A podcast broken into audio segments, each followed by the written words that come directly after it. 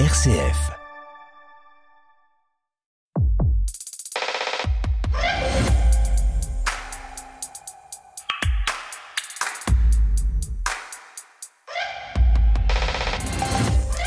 Bonjour à tous et bienvenue dans Effervescence, le magazine de l'étonnement culturel.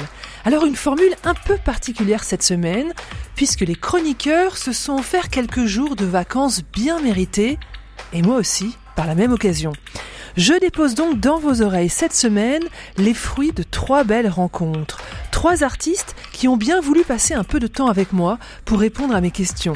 Artistes, ils le sont, mais ils sont aussi tous un peu écrivains, même si l'un est surtout sculpteur, une autre plutôt chanteuse et la dernière un peu poète. Le sculpteur, c'est Roland Cross. Il vient de publier un magnifique roman gravé qui raconte le destin d'un jeune bagnard au début du siècle dernier. Je l'ai rencontré à Quilombo, une toute petite librairie du 11e arrondissement à Paris. Une librairie très politique, spécialisée dans le monde du travail et l'anarchie. Oui, oui, de tels lieux existent encore. La chanteuse, nous avons déjà parlé dans Effervescence, c'est Clara Isé, et sa chanson bouleversante, rappelez-vous, Le monde s'est dédoublé. Elle, je suis allée la voir chez sa maison de disques, le label Tôt ou Tard. Enfin, la poète, c'est Anne Lemaître. Elle aussi, je vous en ai déjà parlé. Elle a obtenu en septembre le prix de la liberté intérieure pour son livre Un si grand désir de silence. La rencontrer et l'écouter parler, c'était tout autre chose.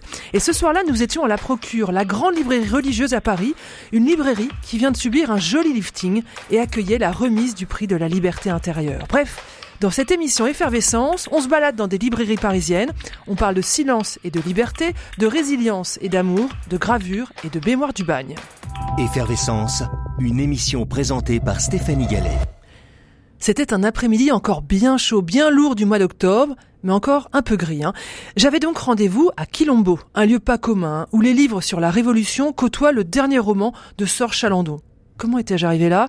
Je vous avoue que j'ai un peu du mal à retrouver comment leur équipe avait réussi à me contacter, mais ils ont eu bien raison, car tout, tout m'a enthousiasmé dans L'incorrigible, ce roman gravé de Roland Cross. Et je lui demandais d'abord comment était née cette histoire de bagnard au même nom de famille que lui. Ce livre, il a mis beaucoup de temps à mûrir et euh, il vient, euh, il vient d'une recherche euh, que j'ai faite il y a une dizaine d'années sur le site des, Archives nationales d'outre-mer à l'onglet Bagnes coloniaux. Quand on ouvre l'onglet Bagnes coloniaux sur ce site, donc des Archives nationales d'outre-mer, on peut rentrer un nom et voir si ce nom correspond à un bagnard.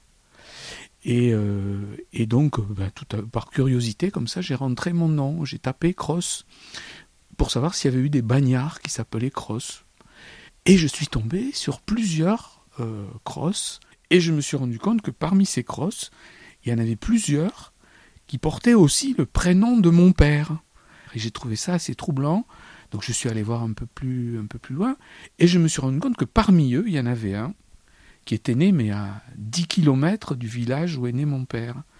Et je me suis dit que c'était. Euh, c'était c'est pas un aïeul, hein, il ne fait pas partie de la famille, même s'il y a beaucoup de crosses dans le coin qui doivent tous être plus ou moins liés.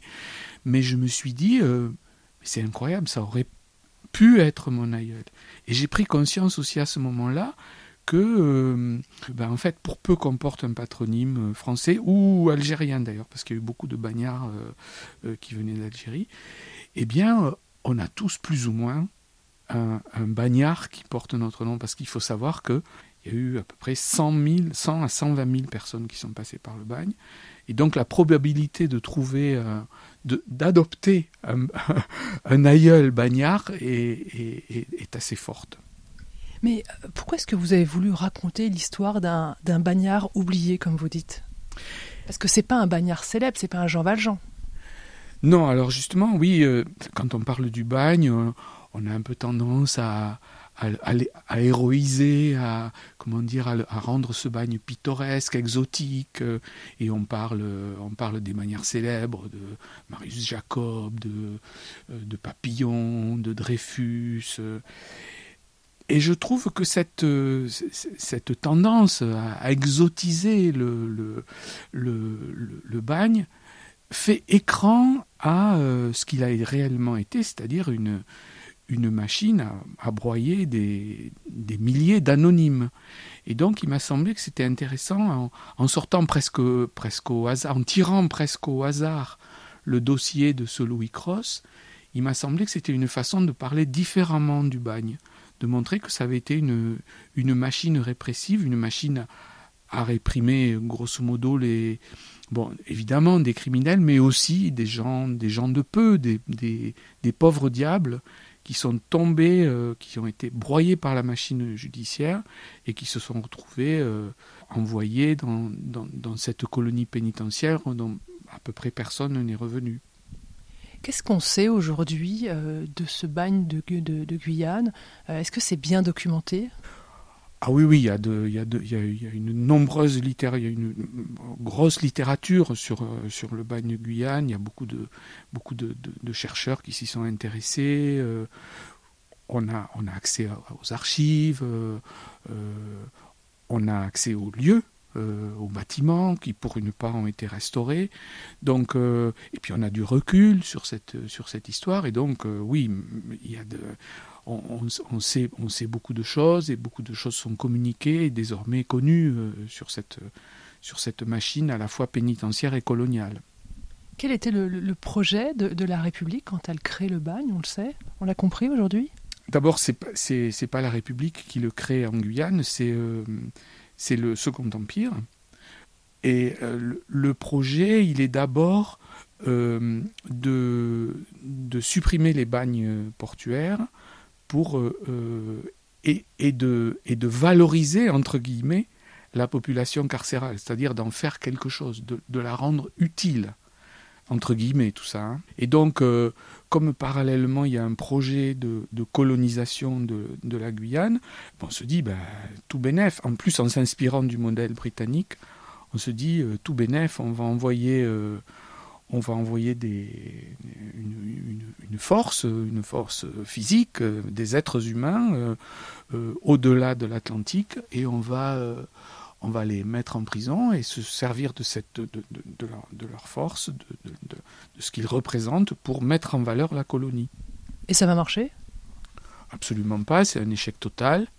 Euh, c'est un échec total, pas tant. Euh, et, euh, et d'ailleurs, c'est ça qui peu à peu va, va, va, sonner le glas du bagne, parce qu'on se rend compte qu'en fait, euh, ça coûte plus que ça ne rapporte finalement, euh, que c'est très, euh, très coûteux d'entretenir une colonie pénitentiaire, des gardiens, une administration, une, une, une, force, une force militaire pour un résultat nul. Mais je dirais que pour compléter la, la, réponse à votre question précédente, je pense qu'il y a aussi un, il y a aussi un objectif caché, inavouable, alors là qui est pour le coup celui de, la République, qui est, euh, qui est un projet d'une certaine manière hygiéniste et qui consiste à éloigner du territoire national euh, les indésirables, euh, de, les mettre hors de, hors de vue, hors de la vue, loin, et de, et de s'en débarrasser. on peut être envoyé au bagne pour une seule récidive. Euh, même pas un crime de sang, mais pour une seule récidive. Et, et, le bagne, c'est la mort, il faut le dire. Et le bagne, à, l'échéance de 5 à 6 ans en moyenne, c'est la mort.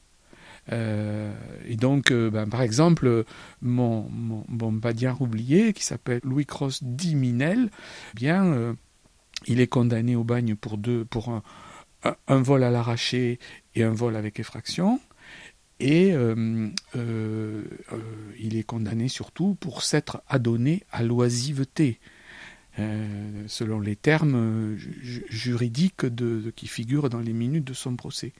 Et lui, eh bien, eh il survit six ans au bagne, c'est-à-dire que il part à 19 ans et il y meurt à 25. Roland Cross, on va revenir sur l'histoire de votre héros, Louis Cross. Votre histoire, elle aurait pu commencer comme euh, l'étranger de Camus. Aujourd'hui, maman est morte? Oui, c'est vrai que elle débute par, euh, la mort d'une dame dont on peut supposer qu'elle est la mère du héros ou sa tante ou sa grand-mère, on ne sait pas bien, puisque le récit est sans parole, donc euh, Ce qui est posé comme, argument initial, c'est que, ce héros, enfin ce personnage, entre dans l'histoire seul. Sa mère meurt et avant de mourir, elle lui transmet une sorte de bijou. Et ce bijou va avoir un, rôle important dans l'histoire, on va le, réapparaître régulièrement. Qu'est-ce que vous avez voulu dire avec cet objet précieux? C'est un objet qui va traverser toute l'histoire et qui va euh, euh, être euh, l'élément auquel le personnage va sans cesse se rattacher comme étant le seul lien qu'il attache à, ses origines et à sa terre d'origine et à sa famille. C'est un peu le, symbole de, ces liens rompus. En fait, c'est ce qui le, c'est ce qui le tient en vie jusqu'au moment ultime. C'est ce qui le laisse espérer tout le long de l'histoire. Et puis c'est aussi euh, sur le plan euh, sur le plan narratif et graphique l'élément visuel qui me permet de raconter euh, finalement toute l'histoire et toute la, descente aux enfers que va vivre le personnage. On va pas raconter tout ce qui se va passer pour Louis Cross au bagne, c'est une histoire tragique. Votre Louis Cross n'est pas tout à fait le Louis Cross qui a vraiment existé. Oui, alors j'ai pris, des libertés. En fait, le, dossier, de, le du, vrai Louis Cross, euh, il est très, très mince, c'est trois feuillets, c'est quasiment rien. Euh, c'est d'ailleurs ça qui est assez touchant parce que finalement c'est une, une vie entre deux feuilles de carton qui tient en, qui tient en quelques lignes, quoi. Et ça, c'est euh, assez, c'est assez fort de le. Déjà, quand, quand on ouvre le dossier, qu'on se rend compte qu'une vie tient en si peu de, en si peu de mots, c'est extrêmement bouleversant. Alors, le vrai Louis Cross, lui, il est condamné, euh, il est condamné au bagne euh, sous le Second Empire, il meurt sous le Second Empire, mais on, est au début du bagne de Guyane, et il m'a semblé plus intéressant de le, déplacer dans le temps et de le situer à ce qu'on peut appeler, euh, un peu de manière un peu, un peu cynique, l'apogée du bagne, qui est au tournant du 19e et du 20e siècle. C'est là c'est là que la machine tourne à plein régime. Et euh, il m'a paru plus intéressant de, choisir cette période pour, euh, pour raconter, plus, raconter plus de choses sur le bagne à travers lui. Alors, c'est incorrigible, hein, c'est le titre de votre livre, c'est un roman graphique, c'est une expression qu'on emploie beaucoup maintenant pour parler de bande dessinée, mais vous, c'est encore plus qu'un roman graphique, c'est un roman gravé. Alors, qu'est-ce que ça veut dire, un roman gravé? Alors, un roman gravé, ça veut dire. Enfin, il y a plein de. On peut, on peut donner d'autres appellations. effectivement, roman graphique, roman gravé, euh, roman sans parole. Euh, euh, disons que le, principe, c'est que toutes les images sont gravées. Que, ça veut dire quoi, ça? Alors, toutes les images sont des gravures, c'est-à-dire qu'elles sont réalisées euh, en gravant, c'est de la linogravure, c'est-à-dire qu'elles sont réalisées en gravant du lino, euh, selon la, technique de la taille d'épargne, c'est-à-dire qu'on enlève de la matière. Finalement, on fait comme, si on fabriquait un tampon. On creuse la matière et euh, on met de l'encre et on imprime sur une feuille de papier. Donc tout ce qu'on a gravé, c'est du blanc, tout ce qu'on a enlevé, c'est du blanc, tout ce qu'on a laissé, c'est du noir. Donc en fait, on, travaille un peu en négatif d'une certaine manière. Le trait de gouge provoque, met de la lumière, et quand on ne touche pas avec la gouge, ben on met de l'obscurité. Toutes les images sont des linogravures, il y en a 90. Chaque image est gravée, et le livre est constitué d'une seule image par page. C'est-à-dire que quand on feuillette le livre, ça n'est pas comme un, comme un roman graphique classique ou une bande dessinée. C'est-à-dire il n'y a pas de cases, il n'y a pas de bulles, euh, il n'y a pas d'intertitre, il n'y a pas de titre de chapitre, etc., etc. Il n'y a que des images et une seule image par page.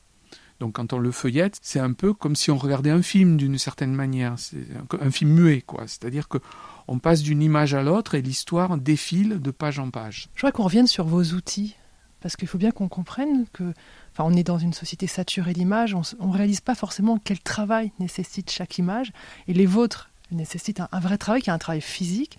Vous avez évoqué la gouge, c'est votre outil principal. Est-ce qu'il y a d'autres outils? Alors non, il y a plusieurs gouges.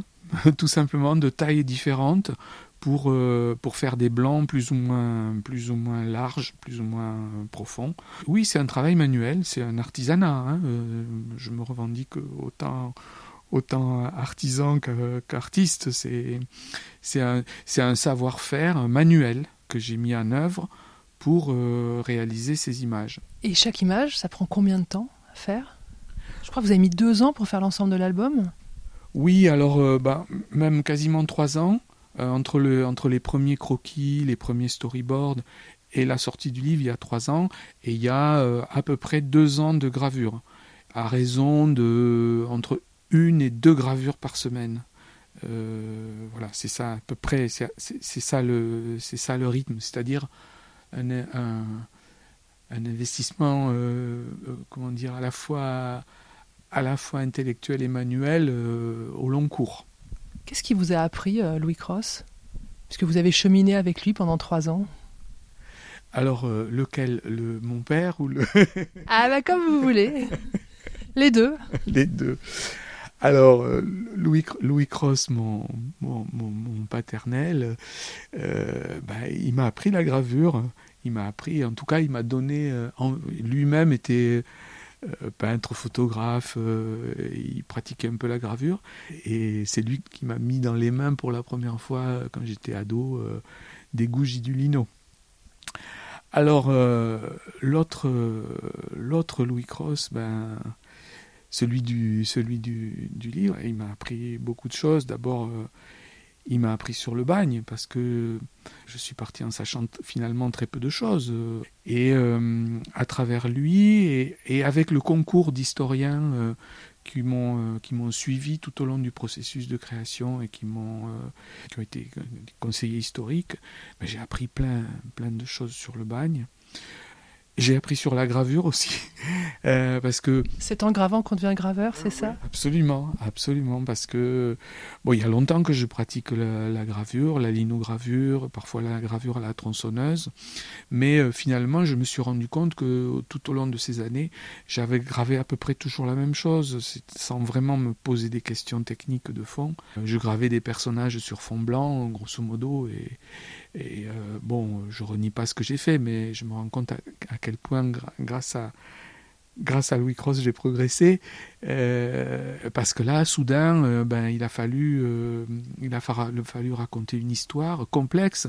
Et ben, pour raconter une histoire, il faut graver de la végétation, il faut graver des intérieurs, des extérieurs, il faut graver de l'eau, euh, le jour, la nuit, euh, des véhicules, des, des outils. Euh, et ça, bah ça j'ai appris grâce à lui. Vous, pouvez nous, on a le livre là sous les yeux, vous, pouvez nous raconter une des images qui vous tient à cœur?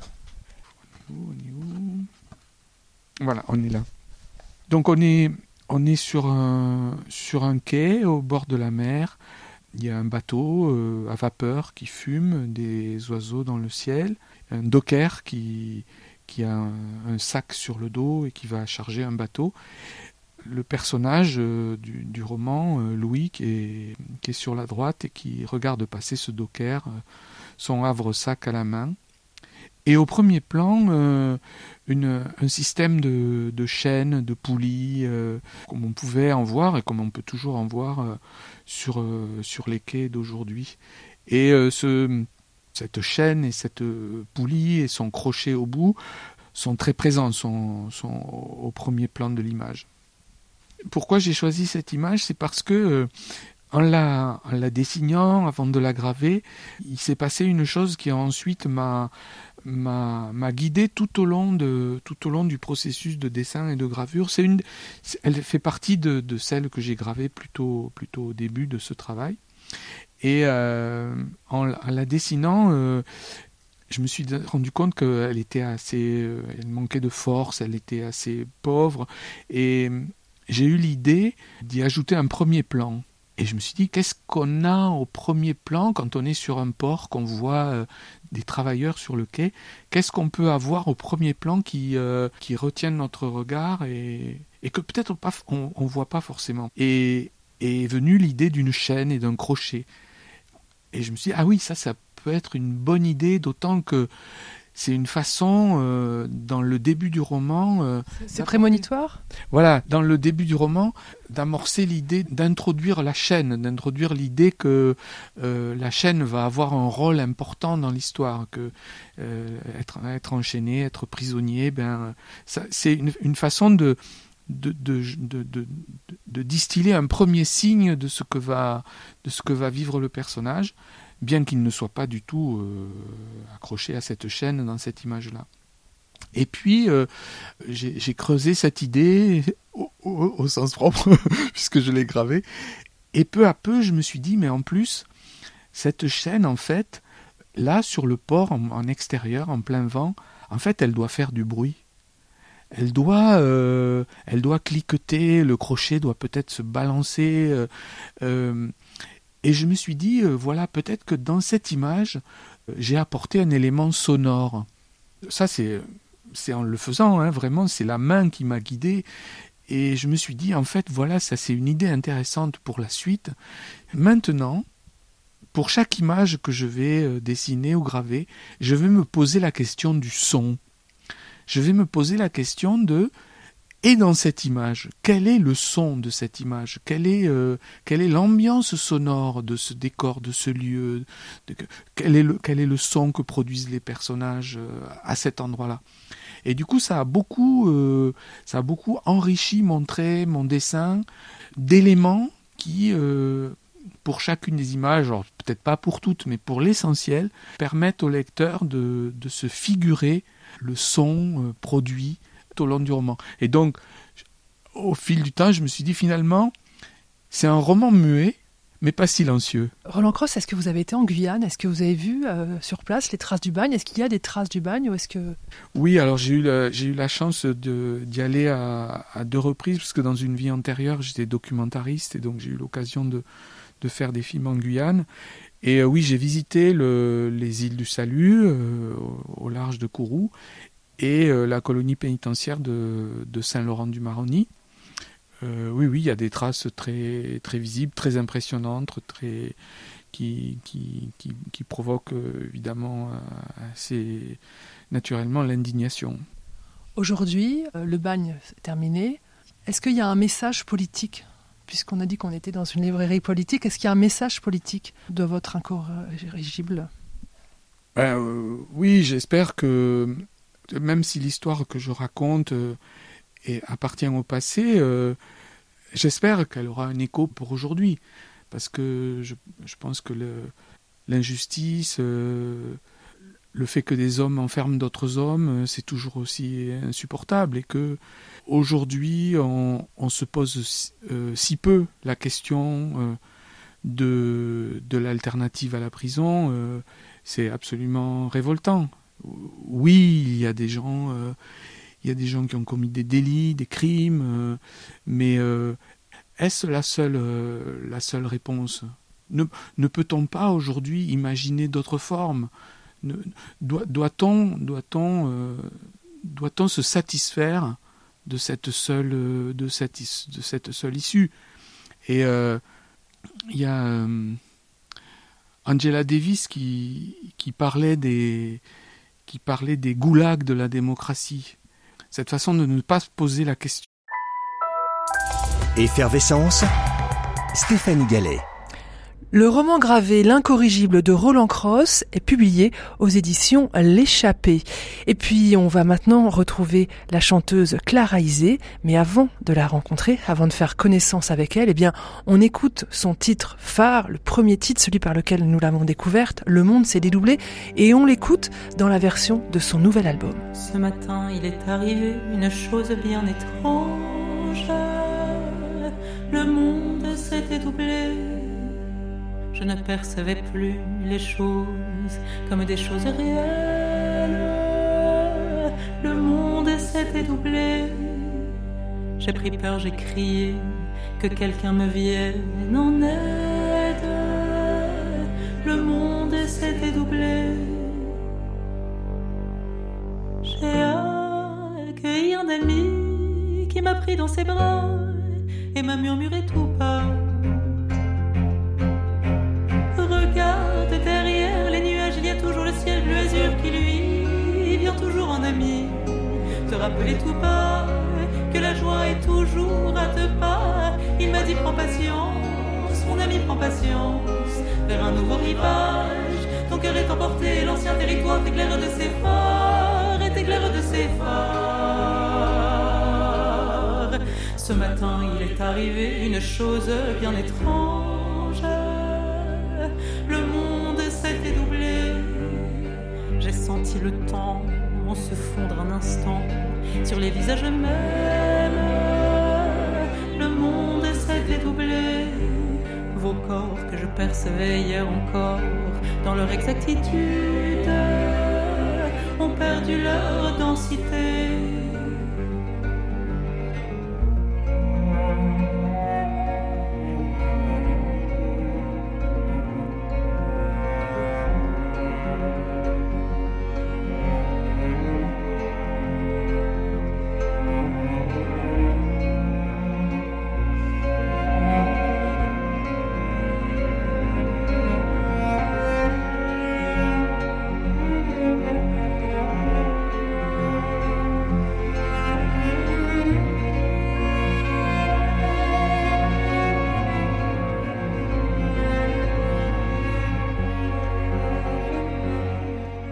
Effervescence, Stéphanie Gallet. Bonjour Clara Isé. Bonjour. Je vais vous demander de vous présenter. Quand on vous demande qui vous êtes, vous dites quoi Que je dis que je m'appelle Clara Isé, que je suis musicienne et autrice et que je suis une grande amoureuse de la musique. on a découvert votre album à RCF, et puis dans ce magazine Effervescence tout particulièrement. On l'a beaucoup aimé, et particulièrement cette chanson qu'on connaissait déjà avant, Le monde s'est dédoublé. Peut-être d'abord nous dire comment est née cette chanson. Cette chanson, euh, en fait, elle est née du fait que j'avais envie de parler des états limites, entre guillemets, et notamment des états de sidération, qui sont provoqués par une intensité comme tellement grande que dans le corps que du coup il y a un effet de sidération ou même de déréalisation. Et, ce que je trouve intéressant dans ces cas-là c'est qu'il y a une déprise du corps par rapport au réel et que du coup on, on bascule dans un état où d'un coup tout paraît moins où le réel perd de la consistance quoi et du coup, ça m'intéressait de parler de, de, cet état-là qui peut être provoqué soit par des grandes douleurs, soit par des grandes, grandes joies, enfin par tout ce qui est un peu extrême. Et je voulais raconter comment, euh, à partir de cette expérience-là, on raccroche avec le réel et comment, moi en l'occurrence, c'est beaucoup l'amitié et comment parfois aussi c'est des choses très concrètes dans le monde qui nous, qui nous ramènent à lui, comme par exemple le fait de voilà, d'être en connexion avec le fait que, de manière imagée, mais que quand on a l'impression que tout est gris, le soleil est toujours derrière les nuages, ou que, ou que quand c'est la nuit, en fait, il y a toujours un endroit sur la planète où il y a des rayons de soleil qui se posent quelque part. Que du coup, il y a, c'était une chanson aussi pour parler de la, de, la contradiction et, et, du fait que, que les contraires euh, coexistent toujours. C'est une chanson un peu sur la résilience. Et la dernière chanson de l'album, c'est une chanson qui s'appelle La Maison. Et une chanson où vous dites. Euh, Comment on garde la joie de vivre? En fait, c'est jamais acquis. Je crois que c'est euh, c'est un peu ce que je pense que c'est une déclinaison du monde s'est dédoublé à un endroit très différent parce que la maison, je, parlais d'un, je l'ai écrite à un moment très particulier qui est un moment où j'ai quitté une maison que j'adorais, qui était ma maison d'enfance et j'ai composé cette chanson euh, le dernier jour alors que j'allais partir sur le piano. Et c'est une maison qui était très importante pour moi et, et du coup j'étais c'était très signifiant pour moi de perdre cette maison-là. Et je pense que comment garder la joie de vivre, je pense que c'était plutôt une chanson qui racontait que la joie, en fait, elle coexiste toujours et que parfois on, a, on est dans des états où on a l'impression qu'elle a complètement disparu et que, et que parfois ça nous pousse à la questionner, dans le sens à questionner presque le ciel, quoi, mais à, dire à se demander pourquoi et avoir un, un sentiment d'injustice par rapport à la joie qui, qui s'en va. Et je pense qu'au fond, euh, la musique, elle est là aussi pour nous rappeler que la joie est toujours là. Dans l'album, vous nous offrez une nouvelle version du Monde s'est dédoublé. Vous aviez envie de lui offrir un nouvel écrin avec des chœurs, avec euh, une nouvelle orchestration. Ouais, complètement. Pour moi, c'était très important parce que sur ce premier album, Océanonox, j'ai vraiment eu, envie que ce soit un premier album et donc j'ai fait que des nouveaux morceaux par rapport au premier EP que j'avais sorti en 2019. J'ai pas voulu reprendre les chansons de l'EP, j'ai voulu refaire vraiment un premier objet réel. Et du coup, pour moi, à la fois, c'était une manière de. Parce que le, le Monde s'est doublé faisait partie de mon EP qui s'appelait lui-même Le Monde s'est dédoublé. Et du coup, c'était une manière de mettre mon EP euh, dans l'album Et je pense que ce qui était important pour moi dans le fait de réarranger complètement ce titre, c'était aussi pour les personnes qui m'ont connu depuis par rapport à l'EP, enfin, c'était aussi de, pouvoir euh, faire sentir une trajectoire en fait des quatre années de recherche sur cet album où je trouve que quand on entend euh, la version de l'EP euh, et la version de l'album, euh, je crois qu'elles sont ces deux versions qui sont très différentes, qui racontent complètement autre chose et où pour moi entre ces deux versions il y a tout le trajet que j'ai fait et je trouvais ça intéressant de le partager. Vous avez, vous avez grandi, vous avez mûri. On parle de vous ou pas? De ce qui est à l'origine du drame, qui est le nœud de, votre album et de votre histoire familiale, ou on en parle trop? On en parle trop parce que c'est pas, euh, pas le nœud de mon album. Je pense que, euh, par exemple, Le Monde s'est doublé, euh, beaucoup de personnes, et je comprends, le lit à la mort de ma mère, mais c'est une chanson que, que j'ai écrite, la moitié de la chanson, je l'ai écrite avant la mort de ma mère. Donc en fait, c'est pas. euh, et c'est comme cet album, à part Lettre à M, qui est vraiment une chanson qui est particulièrement dédiée à elle, et encore, j'ai choisi le fait de l'appeler Lettre à M, parce que pour moi, la lettre M, c'est lettre à la lettre, c'est lettre à, à l'aimer, quoi. Et, et donc, du coup, je pense que par exemple, cette chanson, elle parle plus de quel est notre rapport avec l'absence, quel est le rapport avec le manque, et en quoi le manque est toujours à la hauteur de l'amour qui a été partagé, et donc ce en quoi, exactement comme avec la joie, ce en quoi euh, en fait les contraires coexistent, et que, et que quand on ressent le manque, c'est aussi une façon très puissante de ressentir l'amour. Et, euh, et du coup, je pense que voilà que j'ai perdu ma mère, mais que et que évidemment, comme toute chose très forte que j'ai vécue dans ma vie, euh, euh, ça fait partie de mon album, mais je je crois pas que ce soit le cœur de mon album. C'est donc un album sur la résilience, mais surtout sur l'amour, c'est ça? Ouais, je pense que c'est un album qui est vraiment sur l'amour et sur et sur qu'est-ce qu'on fait avec l'océan nuit qui nous habite. Et je pense qu'on a tous un océan nuit qui nous habite de manière plus ou moins consciente.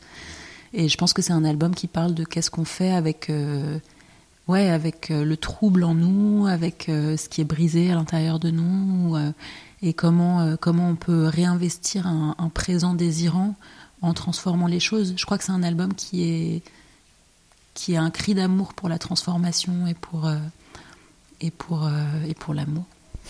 Est-ce que vous avez conscience que cette première chanson, Le monde s'est dédoublé, a bouleversé beaucoup de gens, les a aidés à vivre, et que maintenant, quand ils découvrent votre album, c'est pareil, c'est des chansons qui leur permettent d'avancer?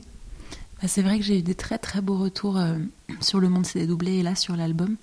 Et c'est vrai que c'est très émouvant parce que je pense que moi, euh, en fait, c'est même troublant parce que je pense que moi, la musique, elle m'a, elle m'a tellement aidé à vivre, elle m'a tellement sauvé la vie euh, toute ma vie que que je pense que je, le fait est que du coup, quand je fais de la musique, je pense que je suis très fort habitée par ça, par un sentiment de reconnaissance très fort vis-à-vis de de la de l'espèce d'absolu et du rapport à l'amour que, que, que, que, nous que nous permet la musique de, de convoquer quoi.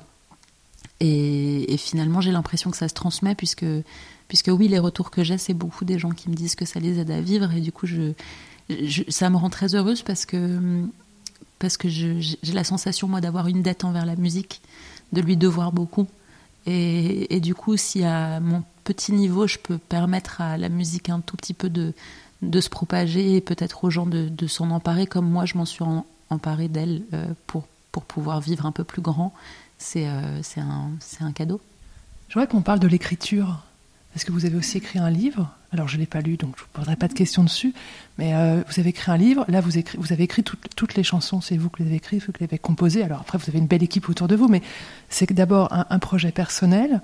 C'est la même chose d'écrire un livre ou d'écrire une chanson? C'est à la fois très différent et à la fois pas tellement, dans le sens où, pour moi, je veux dire, euh, c'est là où ça ne l'est pas tellement, c'est que pour moi, ça vient vraiment du même endroit, dans le sens où je j'ai toujours voulu être musicienne, j'ai toujours voulu chanter et j'ai jamais voulu être écrivaine. Enfin, je ça paraît un peu intellectuel de parler de ça comme ça, mais mais je pense que l'écriture pour moi, euh, est, je l'ai abordée depuis la musique. Et ce qui m'intéresse dans l'écriture et les, les écritures qui me bouleversent, c'est les écritures qui sont du côté de la poésie souvent. Et pourquoi? Parce que pour moi, la poésie est du côté de la musique et qu'elle n'est pas du côté d'un sens qu'on, d'un sens un peu conscientisé et clair. Elle est plus du côté de l'infralangage et, euh, d'essayer de rendre à travers euh, les mots euh, quelque chose de l'infralangage, donc quelque chose qui sort de la langue. Et, et, du coup, en même temps, c'est très différent parce que parce que c'est pas du tout le même travail, que le travail sur le roman, c'est un travail d'écriture au long cours, donc ça demande pas du tout le même c'est pas du tout la même forme de discipline. C'est deux disciplines euh, qui pour moi sont, sont très euh, qui demandent beaucoup, mais euh, mais c'est deux choses différentes. Et je pense qu'une des choses vraiment différentes aussi, c'est que et c'est ce que j'aime dans l'écriture romanesque, c'est que dans l'écriture romanesque, comme vous disiez, dans l'écriture d'un d'un album, il y a moi je compose et j'écris mes chansons et puis je co-arrange et je co-réalise et donc je suis très très investie dans ce projet, mais très vite, ce que, j'adore dans la musique, on réunit des gens autour de nous et on, travaille vraiment avec en collectif et c'est un truc qui m'émerveille, que j'adore. Mais du coup, c'est aussi quelque chose que j'aime dans l'écriture romanesque, qu'on est vraiment seul et qu'on va au bout d'une trajectoire euh, seul et sans voilà, avec la relecture d'un éditeur à qui on fait confiance, mais mais il y a très très très peu d'intermédiaires entre entre chez soi, l'écriture dans sa chambre en secret et la façon dont, dont, les personnes perçoivent ce qui est écrit, quoi. Et je voudrais qu'on parle du chant. Je crois que vous chantez depuis que vous êtes toute toute petite, toute petite fille. Qu'est-ce que ça représente pour vous de chanter? Euh, C'est euh, pour moi c'est le plus grand euh, cadeau euh, miracle du monde. Moi, c'est vrai que je chante depuis que je suis enfant et que j'ai eu la chance de, prendre des cours de chant depuis que j'ai 7-8 ans grâce à ma grand-mère, avec une prof qui était une, femme extraordinaire, qui a été vraiment une des grandes femmes de ma vie, qui était une prof de chant lyrique et qui a accepté en fait de me donner des cours parce que j'avais l'âge de sa petite fille. Et très rapidement, je suis restée, en fait, je restais le matin jusqu'au soir et j'écoutais tous les, tous les euh, chanteurs lyriques déjà professionnels qui venaient travailler avec elle. Et c'était des souvenirs extraordinaires. Et je pense que ce qui m'a le plus bouleversé, ce qui me bouleverse toujours le plus dans, dans la voix, c'est que et dans la technique vocale, c'est que j'ai l'impression que, en tout cas, les techniques qui m'émeuvent, et c'est pour ça que j'ai été bouleversée toujours par les grandes voix qui débordent, qui sont les voix de Maria. Bah, dans le classique, c'était la voix de Maria Callas. Euh, j'étais complètement fan. Euh, mais il y a aussi les voix de Björk, euh, les voix de Nina Hagen, les voix de Mercedes Sosa, enfin ces voix de femmes et en fait, ce qui m'émeut, c'est que je trouve que dans, dans une certaine technique vocale, enfin dans ces voix-là, on sent que la technique, elle n'est pas là pour rajouter des couches, mais elle est là pour en retirer. Et qu'en fait, tout le travail, parfois, qui est des le travail d'une vie, quoi, c'est le travail d'une année, vingt d'années et d'années de technique, c'est en fait simplement pour, au fur et à mesure, retirer les couches entre, euh, entre le jaillissement d'une émotion et, la façon dont cette émotion, elle va être perçue. Et, et pour moi, c'est en ça que, bon, c'est peut-être un peu mystique comme pensée, mais j'ai l'impression que c'est ce pourquoi parfois, dans les voix, on a l'impression de, de sentir l'âme d'une personne vraiment. Il y a encore du lâcher prise à votre niveau ou tout est maîtrisé quand vous chantez? Alors, il y a beaucoup de lâcher prise, heureusement, sinon j'arrêterais ce métier. Mais, euh, mais après, moi, je suis partisane, je crois, de, en tout cas pour le moment dans ma vie, mais de beaucoup, beaucoup, beaucoup contrôler. mais je veux dire dans un sens positif, c'est-à-dire euh, plutôt pas de contrôler, mais d'énormément travailler et de, travailler jusque dans les tout petits détails pour que le lâcher-prise, il arrive à un endroit que je trouve vraiment intéressant. C'est-à-dire que pour moi, c'est en allant au bout du bout du bout d'une dynamique et de, précision que qu'à un moment donné, quand on dépasse ça, le vrai lâcher-prise arrive et que dans ces cas-là, il est, je crois, puissant. Et la scène Vous avez commencé à tourner? Oui, j'ai commencé. Je suis tellement heureuse. Là, on, a, on vient de m'annoncer que la cigale était complète. Et du coup, je, je, suis, je suis trop heureuse. Et oui, mais je pense que ça dépend des artistes et, des musiciens. Mais moi, je, je fais vraiment ce métier pour la scène. C'est vraiment. Je crois que ce qui me bouleverse le plus dans la musique depuis que je suis toute petite, c'est la faculté qu'est la musique de réunir les gens et de faire une, une expérience quand même collective d'amour. Et je trouve que, dans, que en, en ce sens-là, pour moi, la musique est politique, même en dehors de, de, ce que peuvent transmettre les paroles des chansons. Et, et, du coup, elle prend tout son sens pour moi quand on est dans une salle de spectacle ou n'importe où d'ailleurs et qu'on se met à chanter avec des gens. Il y a une chanson dans votre album, je ne l'ai pas comprise tout de suite. Elle suit le monde. C'est dédoublé, c'est la chanson douce vous parlez de la haine qui vous habite. C'était important. Je ne pense pas que ce soit un hasard qu'elle suive cette chanson. Vous aviez besoin de dire que vous n'étiez pas une gentille fille Je pense que c'était. C'est marrant parce qu'il y a beaucoup de gens qui ont entendu ça. Je pense que c'était pas tellement ça. C'était plutôt pour moi. Euh, en fait, quand je, quand je compose des chansons, c'est très rare que j'ai envie de dire quelque chose de très particulier. En règle générale, quand je compose une chanson, je compose une chanson parce que j'ai des questions auxquelles j'ai pas de réponse et que j'essaye de, de faire exister ces questions dans la musique. Et je pense que dans Douce, c'était, ça partait de, plusieurs envies différentes. Ça partait du fait que je pense que j'étais, j'avais du mal avec, euh, avec la douceur. Et, euh, et je l'avais du mal avec la douceur, alors que je pense que c'est une des choses les plus puissantes qui existent. Et, euh, et je pense que c'était pour moi une façon de, de réussir à dire que que quand on est élevé en tant que femme dans, dans la société dans laquelle on est, on, est, on, grandit très souvent avec une injonction à la douceur, et que cette injonction à la douceur, en fait, n'est pas de la douceur, mais c'est une façon de, de, nous tenir éloignés d'une de, de, trajectoire qui serait liée à notre désir intérieur.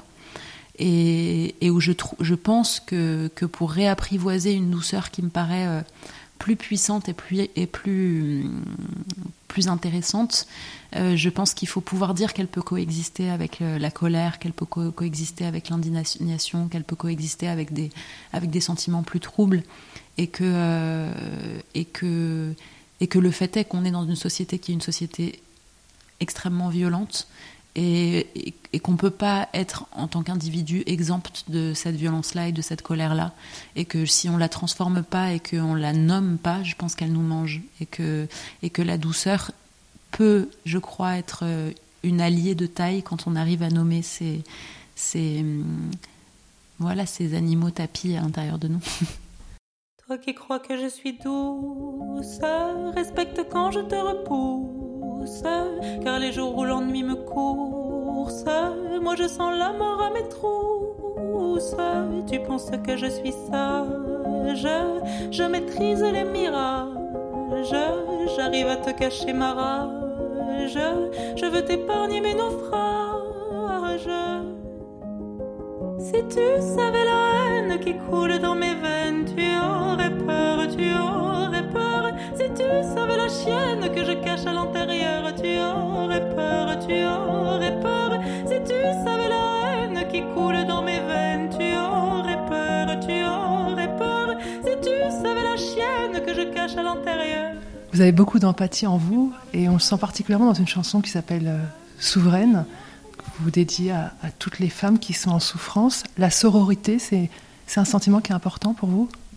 Très, très, euh, très la sororité, puis plus généralement euh, l'empathie, quoi, que ce soit envers euh, des femmes ou des hommes. D'ailleurs, je pense que dans cette chanson, en l'occurrence euh, Souveraine, je parle de, je parle de femmes très concrètes dans ma vie que, que j'admire énormément et dont je trouve que le courage qui m'a fascinée dans chacun des cas dont je parle, c'est un courage qui souvent est tu parce que c'est un courage du quotidien.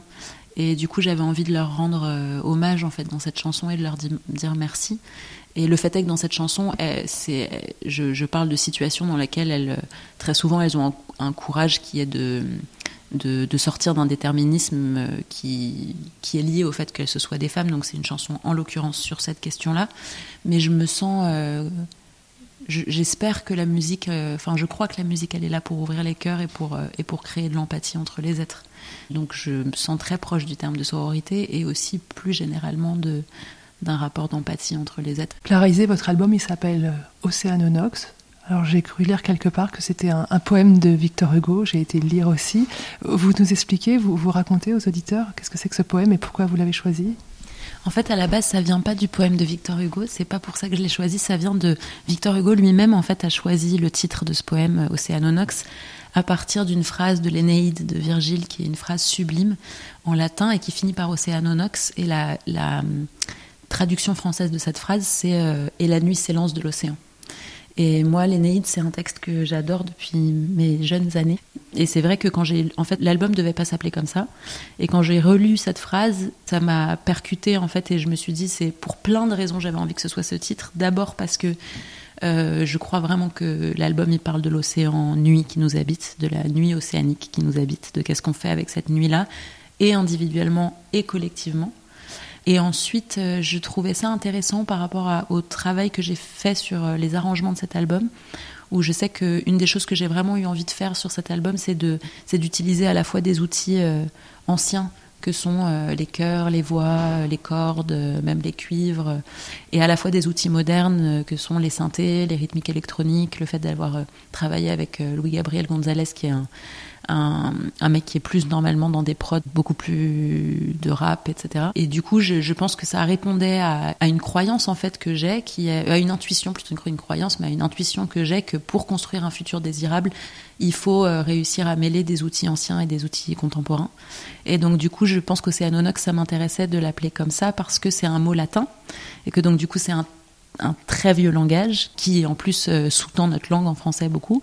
Et en même temps, je trouve que Océanonox, quand on l'écoute comme ça la première fois, on a l'impression que c'est un mot futuriste et on n'entend pas du tout le latin au début. Et du coup, je trouvais ça intéressant parce que j'avais l'impression que ça racontait ce que j'avais voulu faire dans cet album, de tisser un pont entre de l'ancien et du contemporain. Alors, vous dites c'est un album euh, sur nos, océans de nuit, c'est aussi un album sur la lumière quand même. Absolument, complètement. En fait, c'est pas, c'est un, un, album sur euh, sur comment on traverse l'océan de nuit. donc, euh, je pense que c'est surtout un album sur la traversée et donc sur toutes les lumières qu'on trouve dans cette nuit-là et comment euh, et comment on comment on sort de l'obscurité, je crois. Et surtout, je pense que c'est un, album sur le désir, sur le désir dans le sens presque lacanien du, terme. Lacan, il a cette phrase magnifique que j'adore qui dit "Il ne faut pas céder sur son désir." Et, euh, et où il dit voilà le il y a, y, a y a, un fil rouge qui nous habite et, et, ce fil rouge, il faut essayer de ne pas le lâcher parce que parce que c'est c'est en le lâchant pas qu'on trouvera que les murs vont vont se repousser et qu'on va respirer plus grand et que et que la lumière va s'infiltrer. Et, euh, et, je pense que c'est un album là-dessus. Merci Clarisée. Merci à vous. À l'entrée de la maison, je suis aux abois. Je vois tous les oliviers, il ne manque que toi. Voilà que je vais quitter l'endroit que j'ai aimé, que durant des années tu as foulé des pieds. Comment garder la joie de vivre? J'ai oublié, rappelle-moi. J'ai quitté la maison ivre de souvenirs avec toi. J'ai gardé de la maison quelques photographies quelques objets volés et les draps de ton lit. Puis j'ai avalé la clé, couru dans la nuit. Si vous me cherchez ici, sachez que j'ai fui. Comment garder la joie de vivre J'ai oublié, rappelle-moi. J'ai quitté la maison ivre, te souvenir avec toi. Je ne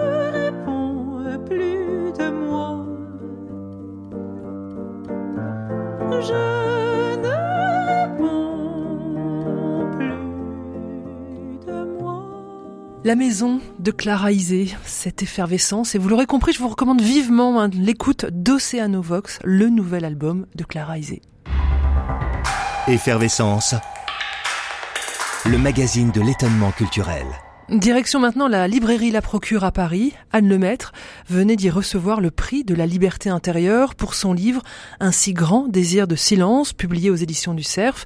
C'était le lieu, le moment, donc forcément, ma première question pour elle fut au sujet de la liberté intérieure. Je crois que c'est peut-être une quête permanente, ou que du moins ça devrait être une quête permanente, en tout cas pour moi c'en est une, comment euh, en dépit des circonstances, indépendamment de toutes circonstances de vie, arriver à être euh, pleinement euh, en accord avec soi-même. Pour moi, c'est ça la liberté intérieure, peut-être. Est-ce que le silence que vous explorez dans ce livre est une des voies, une des portes pour acquérir cette liberté intérieure bah, il se trouve que c'est sans doute mon chemin privilégié et que c'est ça que j'ai voulu proposer à travers ce livre, euh, faire l'expérience d'une tentative de silence qui est une tentative toujours à renouveler, qui n'est jamais gagnée, qui est toujours à recommencer. Mais moi, c'est par le silence que j'arrive à me libérer d'un certain nombre de brouhaha, y compris de tout mon tumulte intérieur euh, qui me qui, de moi-même, fait obstacle à moi-même d'une certaine façon. Anne Lemaître, vous parlez du silence comme d'un lieu de résistance à la fin de votre livre. J'aime beaucoup ce passage. Je voudrais, que vous explicitiez. C'est, il a fallu tout le livre pour en arriver là, mais euh, pour euh, peut-être pour résumer l'idée, il me semble que la société qu'on nous propose actuellement est une société dans laquelle le silence est fondamentalement un ennemi, parce que le silence c'est un endroit gratuit, c'est un endroit où on a le temps de penser, et je ne suis pas totalement certaine que ça soit très à la mode de penser par soi-même. Et puis, c'est un lieu de résistance en tout cas, en ce qui me concerne, c'est moi que j'ai pris comme, euh, outil d'expérimentation. Euh, c'est un lieu de résistance par rapport à mes propres penchants, au bruit, à l'agitation, à l'hyperactivité, euh, au discours intérieur. Je résiste à, mes mauvais penchants, peut-être, je ne sais pas. Je, je, me fais grandir. C'est lieu. Qui dit résistance dit combat, et c'est le lieu d'un combat intérieur. Oui, parce que vous nous dites qu'il faut résister au bruit extérieur, mais il y a un autre bruit qui nous guette, nous menace, c'est notre bruit intérieur. Vous, parlez de ces mouches qui volent à l'intérieur de nous. Oui, c'est, c'est assez facile et à mon avis complètement vrai, hein, de dire qu'on vit dans une société du bruit, au sens où on pourrait dire que le bruit, c'est pas seulement les sons qui vous arrivent, mais une espèce de multiplicité permanente de sollicitations. Je pense que quand vous êtes dans un endroit où des images clignotent en permanence ou des mots, ou quand vous êtes, euh, je ne sais pas moi, par exemple, dans un bar avec un ami et que vous avez en même temps un écran sur lequel il se passe quelque chose et sous l'écran est écrit quelque chose qui n'a rien à voir avec l'image, tout ceci, ce sont des sollicitations euh, qui, à mon avis, fondamentalement n'étaient pas nécessaires, qui se sont installées peu à peu donc, de ce point de vue-là, le, monde, notre société occidentale est l'ennemi du silence. Elle nous sursollicite en permanence. Et on a une manière de répondre à cette sursollicitation. Je pense trop souvent, en tout cas encore une fois c'est mon cas, par une suractivité, par euh, une manière de se de se réjouir, et je m'en réjouis souvent, de réussir à répondre à toutes les sollicitations, une manière de, de se lancer sans arrêt dans des nouveaux projets, de d'être tout le temps relié. C'est merveilleux d'être relié, mais à quel moment ça va faire obstacle au fait de se relier à soi-même? Et dans ce cas-là, c'est pas du narcissisme, c'est pas à mon petit moi égoïste que je voudrais me relier, mais à ce qui serait la vérité de mon être par rapport à mon petit moi qui a envie euh, de satisfactions diverses. Euh, c'est une démarche pleinement spirituelle, ça, il n'y a pas de doute. Anne Lemaître, ce livre, c'est donc une forme d'éloge du silence, et en même temps, on le sait, et on le sait plus que jamais peut-être euh, aujourd'hui, il y a des silences, tous les silences ne se valent pas, et il y a des silences qui, qui sont mortels, et qu'il nous, il faut lutter contre ces silences. Oui, tout à fait. Ce n'est pas euh, l'aspect sur lequel j'ai voulu vraiment porter le focus dans le livre, mais effectivement, il ne faudrait pas, il ne faudrait surtout pas croire que tous les silences sont bons et que le silence des victimes, le silence de l'indifférence, le silence des bourreaux, le silence de Dieu à Auschwitz, tous ces silences euh, peuvent être des silences enfermants et des silences éventuellement condamnants, des silences de négation. Et je comprends en cela la peur du silence que l'on peut ressentir parce que comment trier entre les bons silences et les mauvais? Il ne faut pas généraliser abusivement, vous avez raison de revenir là-dessus. Anne Lemaître, vous êtes aquarelliste je trouve que dans votre façon d'écrire, il y a quelque chose de l'aquarelle aussi. Vous y allez par petites touches, hein, vous nous vous nous violentez pas dans cette façon de nous inviter à faire silence. Euh, est-ce que la pratique de la peinture, c'est une façon d'apprivoiser le silence? C'est amusant que vous posiez cette question parce que c'est peut-être pour ça au départ que je me suis mise à peindre. Quand j'ai commencé à peindre il y a très longtemps, j'étais encore enfant, c'était pour apprivoiser des silences qui m'étaient imposés parce que il fallait faire silence un certain temps dans la maison l'après-midi et qu'il y avait ces heures lentes à, a occupé et, l'aquarelle a déployé un, temps des couleurs autres dans, dans, ce silence imposé, dans le silence des enfants qui n'ont pas très envie de faire la sieste, mais qui doivent la faire quand même. Et puis, à l'âge adulte, je suis revenue à ça, justement parce que je me rendais compte que j'étais dans une forme d'accélération permanente et que l'aquarelle est la première façon que j'ai trouvée de m'arrêter. Parce que pour peindre quelque chose, il faut commencer par s'arrêter, il faut commencer par regarder la chose. Et on ne se lance pas tout de suite dans la peinture. On fait silence, on se laisse aborder par le sujet, par une fleur, par un ciel, par un lac, par euh, une montagne. Il faut d'abord commencer par observer le silence de l'écoute pour pouvoir ensuite se mettre au service de ce qu'on est en train de voir. Et en cela, l'aquarelle est vraiment une très grande école de silence. Oui. Vous êtes aquarelliste et vous êtes aussi géographe. Et moi, ça m'a interpellé dans votre livre parce qu'il y a beaucoup de paysages. Vous, racontez des paysages et ces paysages euh, vous, inspirent, vous accompagnent pour vous mettre en, marche vers le silence.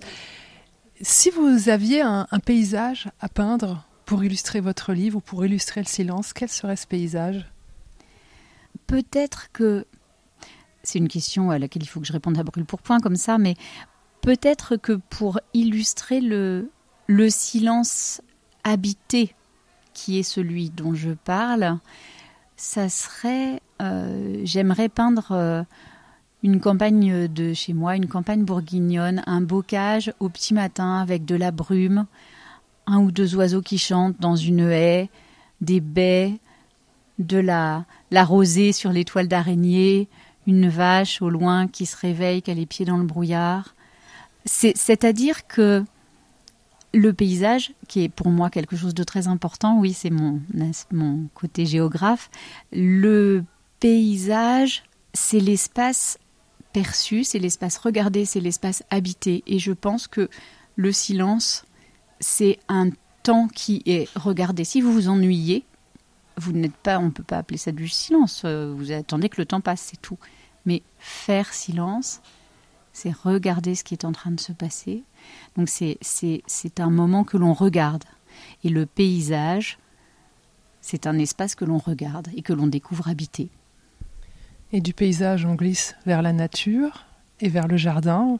Vous venez là de publier, je crois que c'était il y a quelques semaines, un livre chez Bayard qui s'appelle Le Jardin nu, Là aussi, vous avez fait silence, vous êtes euh, réconcilié euh, grâce à un jardin, c'est ça? Je ne l'ai pas lu, je dois vous l'avouer, hein, mais j'ai cru comprendre et je suis très curieuse de le lire. C'est une euh, expérience qui a été très intéressante à décrire parce que d'une certaine façon c'est une contre-expérience. J'ai toujours beaucoup marché dans ces paysages qu'on évoquait. C'est euh, pour mon travail de géographe et puis aussi en tant que j'ai fait des carnets de voyage. Donc j'ai beaucoup marché dans le paysage, dans la nature. J'ai beaucoup été en montagne. Et puis à un moment donné, la vie m'a obligée à m'arrêter à l'occasion d'un deuil. Et je pensais que la nature, le paysage, etc. Et que la vie, de manière générale, était quelque chose qui n'était plus là. Et tout ceci m'est revenu peu à peu par la grâce d'un jardin. Et j'ai découvert que cette force que je trouvais dans un paysage, en traversant l'Islande à pied ou en allant regarder les vagues sur l'île d'Ouessant, finalement, un pauvre jardin avec euh, trois géraniums et un thuya avait des choses à me dire aussi. Et ça a été une merveilleuse rencontre, une merveilleuse école de vie et dans le cadre d'un deuil de, j'allais dire de revie, mais ça ne se dit pas, alors on, va oser euh, de résurrection, de retour à la vie. Un si grand désir de silence d'Anne Lemaître est publié aux éditions du Cerf. Et eh bien voilà, c'est terminé pour Effervescence. Merci à tous ceux qui ont rendu ces rencontres possibles et en particulier à Antoine Picot qui assurait la réalisation de cette émission. Comme d'habitude, je ne vous laisse pas partir sans une citation. Elle nous provient d'Anne Lemaître, issue de son livre Sagesse de l'herbe. L'émerveillement ou l'inquiétude, tout plutôt que l'indifférence, cette mort lente du cœur. Bon week-end à tous.